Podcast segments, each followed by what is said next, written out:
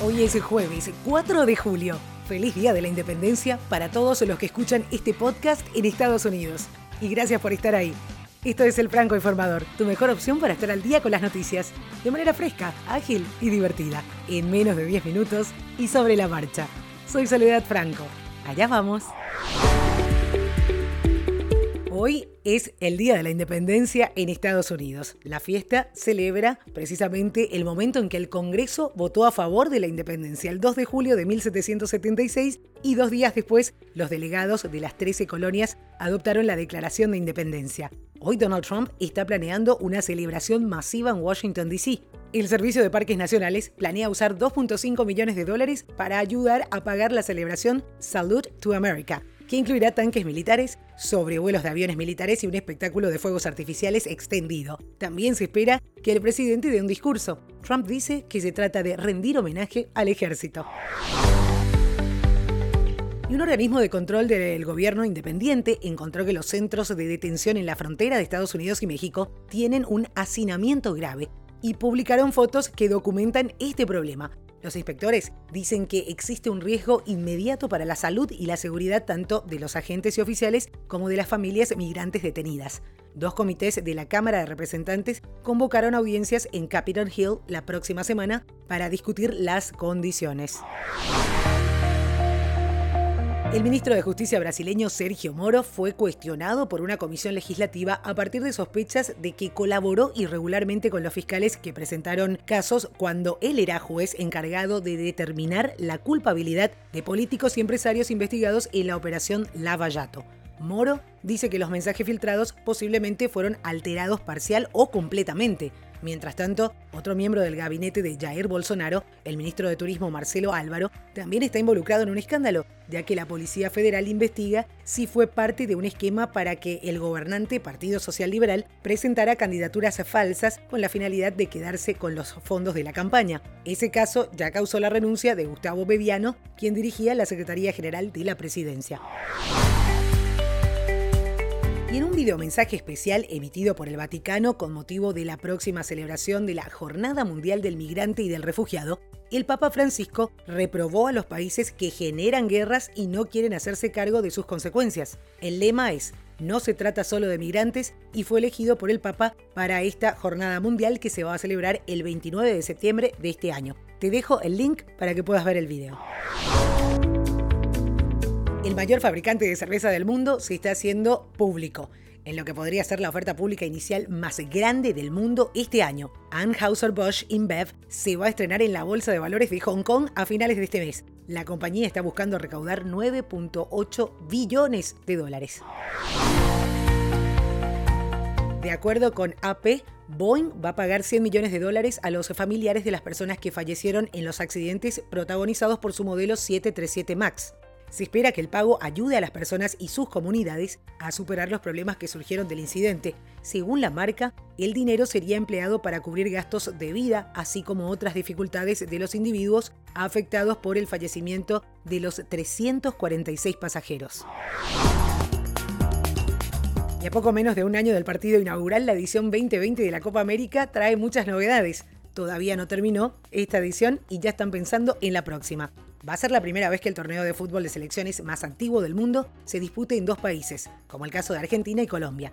Además, se jugarán 12 partidos más que en la actualidad, 38 contra los 26 actuales, y comenzará con dos grandes grupos en la primera fase, el sur y el norte, integrados por seis selecciones cada una. Llamó la atención que el Estadio Monumental Antonio Vespucio Liberty, estadio de River Plate, finalmente no figura entre los campos elegidos por la AFA, en un video de la institución se muestran los estadios para que las seis selecciones del Grupo Sur disputen sus partidos. Los elegidos son el Estadio Presidente Perón, Cancha de Racing, el Cilindro de Avellaneda, el Estadio Mario Alberto Kempes de Córdoba, Malvinas Argentinas de Mendoza, Bicentenario en la ciudad de San Juan y el Estadio Único de Santiago del Estero, actualmente en construcción.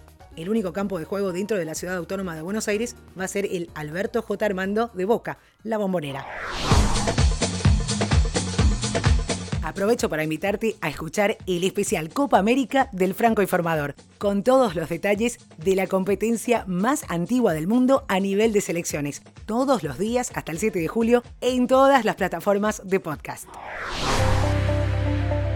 El Parlamento Centroamericano trabaja con personalidades y entidades rusas para implementar la educación espacial en los programas de estudio de los diferentes niveles de enseñanza de la región. Esto destaca Sputnik en un artículo. Parlacen resalta que la idea surgió tras la visita del cosmonauta ruso Yuri Usashov a Guatemala en noviembre de 2018. Miles de usuarios reportaron fallas en las plataformas de Instagram, Facebook y WhatsApp desde las primeras horas de este miércoles.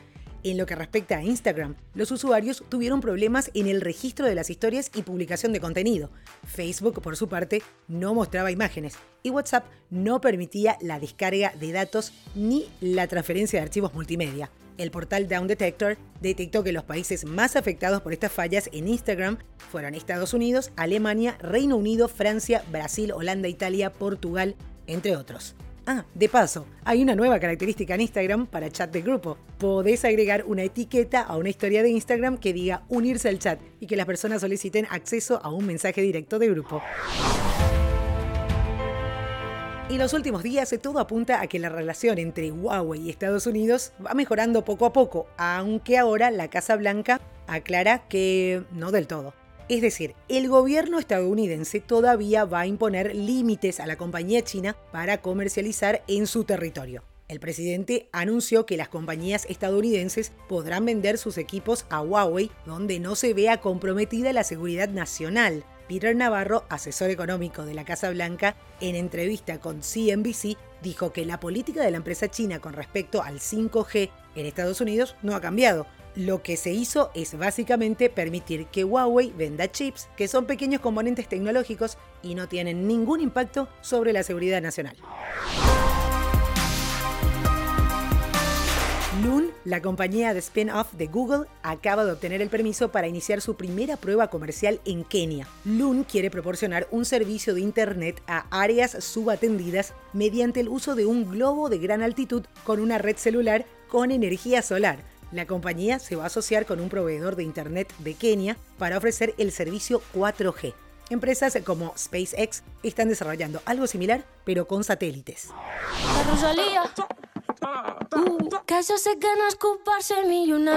Rosalía no deja de hacer magia con su presencia en el mundo de la música a nivel internacional y volvió a sorprender a sus fans.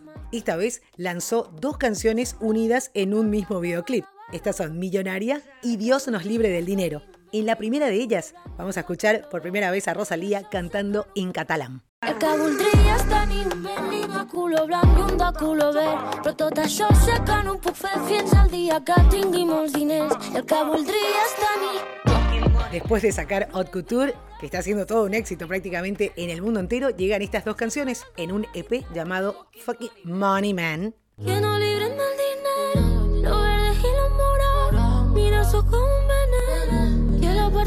como siempre te dejo el link para que puedas ver el videoclip y me cuentes qué te pareció. Rosalía está causando furor a nivel mundial.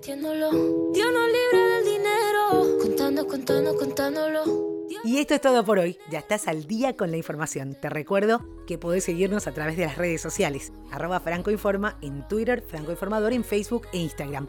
Los links de todas las noticias las tenés en francoinformador.com.